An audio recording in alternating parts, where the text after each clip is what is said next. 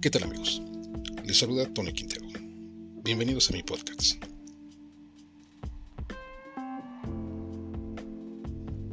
El calor sofocante en Oaxaca. Y efectivamente, el calor sofocante en Oaxaca es bastante, bastante alto. Pero esto parece no importar a las autoridades, porque no hay supervisión, no hay interés, no hay análisis, no hay políticas públicas sobre este factor que es esencialmente comprendido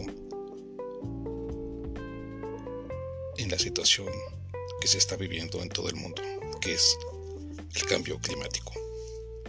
Estamos viviendo una crisis climática terrible. En muchos lugares del mundo, la gente se está desplazando a otros lugares por el exceso de calor en sus comunidades y que ya no pueden vivir ahí. Y entonces México no ha comprendido, así como a sus diversos estados de la República, que es importante y esencial buscar estrategias para poder lograr abatir el cambio climático, el calentamiento global. Pero por su propia ignorancia de las autoridades, estamos estamos. Y mientras tanto vemos en otros países del mundo que han iniciado con verdaderas estrategias. Y efectivamente, en el portal de información de la BBC,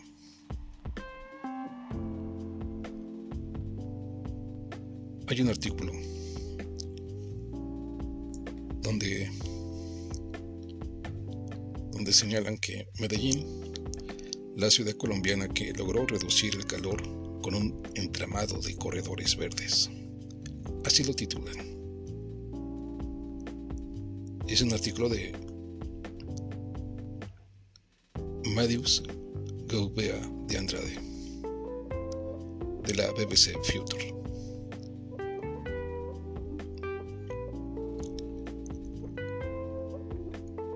Moisés Castro trabaja vendiendo frutas en un puesto de la Avenida Oriental de Medellín desde hace más de 30 años.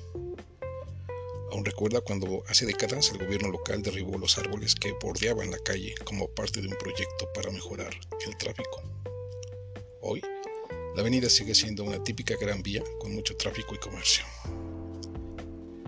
Pero gracias a la revocación de decisiones tomadas anteriormente en torno a su vegetación, en los alrededores de la arteria vial florecen grandes árboles frutales, arbustos y flores.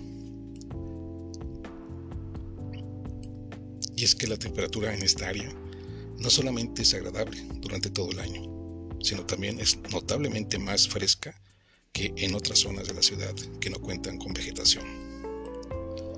Aquí, los carriles para bicicletas bordean las calles y los peatones pueden descansar en bancos bajo la sombra. A veces apodada como la ciudad de la eterna primavera, el clima templado de Medellín ha ayudado desde hace tiempo a atraer turistas durante todo el año, pero la creciente urbanización también ha expuesto a la metrópolis el llamado efecto isla de calor, en el que los edificios y las carreteras absorben y retienen el calor. Sin embargo, sus nuevos corredores verdes han demostrado ser eficaces revirtiendo este impacto. Han ayudado a reducir la temperatura en 2 grados centígrados en toda la ciudad, según datos del gobierno local vistos por la BBC Future Planet. Millones de plantas. Medellín, la segunda ciudad más grande de Colombia después de Bogotá, inició su programa de corredores verdes en 2016, debido a preocupaciones por la contaminación del aire y el aumento calor. Compuesto por más de 30 corredores verdes, el sistema conecta carreteras verdes, jardines verticales, arroyos, parques y colinas. Inicialmente, el proyecto implicó sembrar unas 120.000 plantas y 12.500 árboles en carreteras y parques. Luego se propuso cultivar otros 2.5 millones de plantas más pequeñas y 880.000 árboles en toda la ciudad para 2021. La idea era conectar los espacios verdes de la ciudad a través de avenidas y calles llenas de árboles y sombra. La inversión inicial para llevar a cabo el proyecto fue de 16.3 millones de dólares y se estima que el mantenimiento anual costó cerca de 625 mil dólares en 2022, según el gobierno local. El ejemplo de Medellín. El proyecto ha dado la vuelta al mundo debido a sus sorprendentes resultados refrescando la ciudad. Además de reducir el calor, los expertos dicen que ha ayudado a mejorar la calidad del aire y que le ha devuelto la vida silvestre a la ciudad. En un momento de incertidumbre por las olas de calor que estamos viviendo relacionadas con el cambio climático, especialmente en las ciudades, donde el efecto isla de calor urbana puede hacer que las temperaturas aumenten aún más. El enfoque de Medellín, con sus corredores verdes, ofrece una solución popular y de bajo costo, que cada vez más ciudades buscan replicar. Podría convertirse en un modelo para la ciudad del futuro, resiliente al cambio climático. Aparte de las inquietudes sobre el calor urbano, el proyecto de corredores verdes de Medellín fue puesto en marcha debido a la mala calidad del aire, causada en gran medida por el enorme crecimiento del transporte privado en la ciudad. Una ubicación no muy favorable.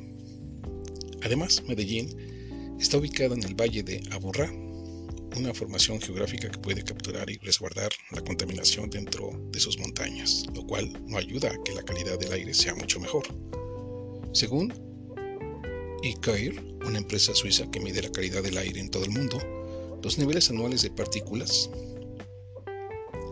de Medellín, si bien no son los peores de América del Sur, triplican los límites considerados como seguros por la OMS de un promedio máximo anual de 5 microgramos por metro cúbico. La contaminación en la segunda ciudad más grande de Colombia es más alta que en la capital, Bogotá, o que en, que en Sao Paulo, la ciudad más poblada de América del Sur. Aún así, estos niveles de contaminación están muy por debajo de otras ciudades conocidas por tener grandes problemas de contaminación. En el año 2022, Nueva Delhi, en India, estuvo 18 veces por encima del límite anual de la OMS, por ejemplo. Sin embargo, durante la estación seca, cuando la ciudad enfrenta su peor periodo de condiciones del aire debido a la disminución de las lluvias, que normalmente ayudan a disipar la contaminación, Medellín puede alcanzar los 55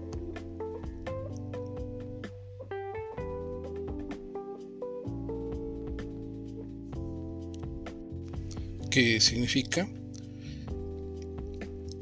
es la materia particulada, o PM por sus siglas en inglés. 2.5 son partículas muy pequeñas en el aire, que tiene un diámetro de 2.5 micrómetros aproximadamente, un diez milésimo de pulgada o menos de diámetro.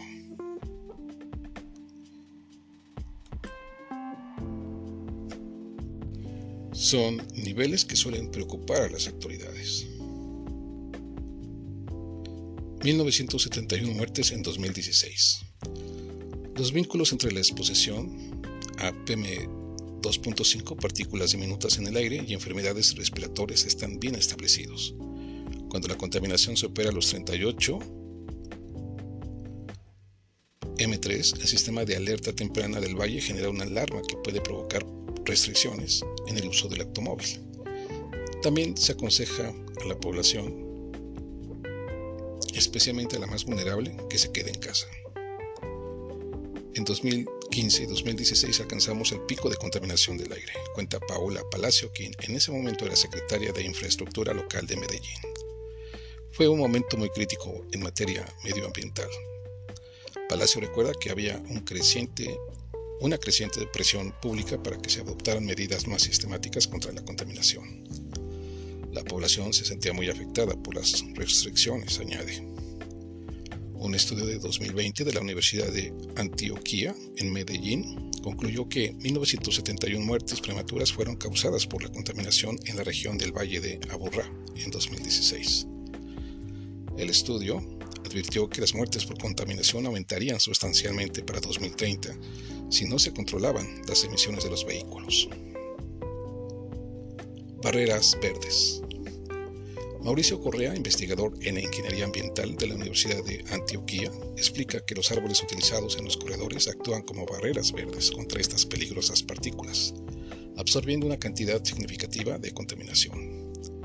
El experto apunta que en el proyecto de Medellín se utilizaron especies conocidas por su eficacia absorbiendo la contaminación como el árbol de mango. Un estudio de 2021 del que Correa es coautor, identificó a esta planta frutal como la mejor entre seis especies que se encuentran en Medellín, tanto para absorber las partículas 2.5 como para sobrevivir en regiones contaminadas debido a sus mecanismos bioquímicos y biológicos. Es muy resistente, otras plantas no tienen la misma capacidad para sobrevivir en una zona de contaminación, afirma Correa. Ningún estudio o revisión general ha analizado todavía en qué medida el proyecto de corredores verdes ha reducido la contaminación del aire. Sin embargo, Correa señala que su equipo se encuentra en las primeras etapas de estudiar este impacto y los resultados del estudio se publicarán a principios de 2024.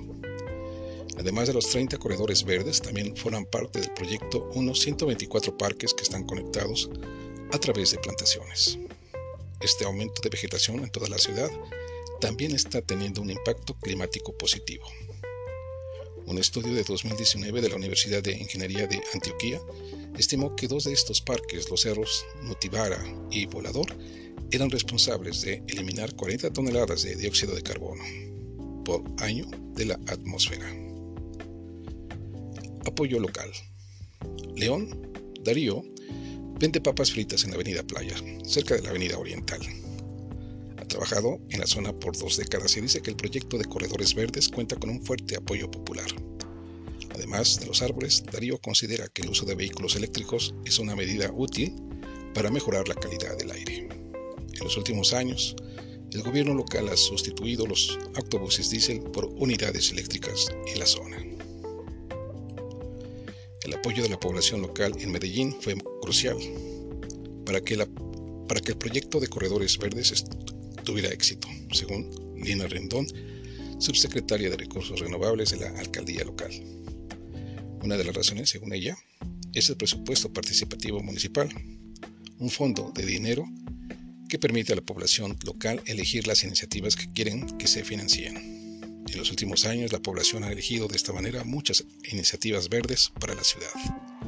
El gobierno local que asumió el cargo en 2019 ha plantado 9.332 árboles nuevos, según sus funcionarios, y el área verde total de Medellín ahora ronda los 4 millones de metros cuadrados. Rendón dice que la comunidad local también ha apoyado directamente el mantenimiento del plan, ofreciéndose para trabajar como jardineros. Hemos visto el regreso de animales. El proyecto de corredores verdes también estableció un programa para contratar a personas que llegan a Medellín desplazadas por la violencia en Colombia, ayudándolas a encontrar trabajos permanentes como jardineros. Los jardineros eran socialmente vulnerables y esto ha ayudado a darles dignidad, agrega Palacio. Sergio Orozco, secretario de Medio Ambiente de Medellín de 2016 a 2019, dice que los resultados del proyecto le sorprendieron positivamente. La reducción de la temperatura en algunas zonas de más de 3 grados centígrados fue mayor de lo que esperábamos, afirma. También hemos visto el regreso de animales que no se habían visto aquí desde hace muchos años. El gobierno local midió la temperatura en algunos lugares del centro de la ciudad antes y después del proyecto, explica Palacio. Y descubrió que en algunas áreas experimentaron una caída de la temperatura promedio de hasta 2 grados centígrados después de que se implementó el corredor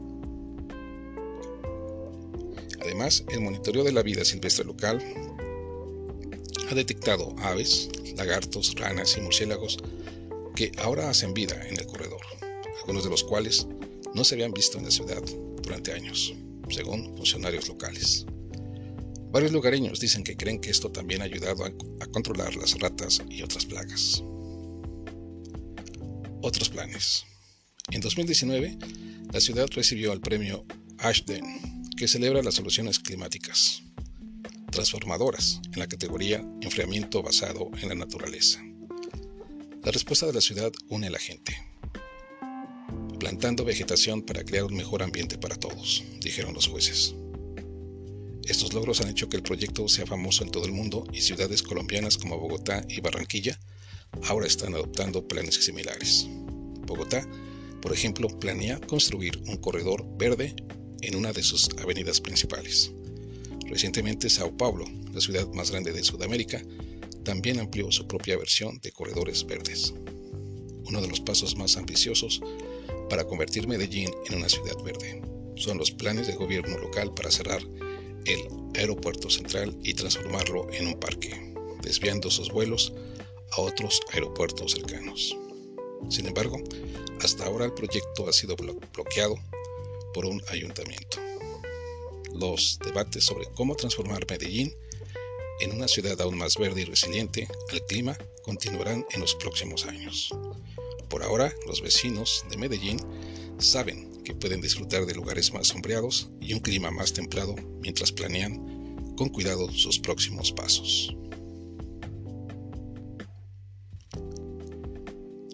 Pues esto es lo que está sucediendo en esa parte del mundo, aquí en Latinoamérica.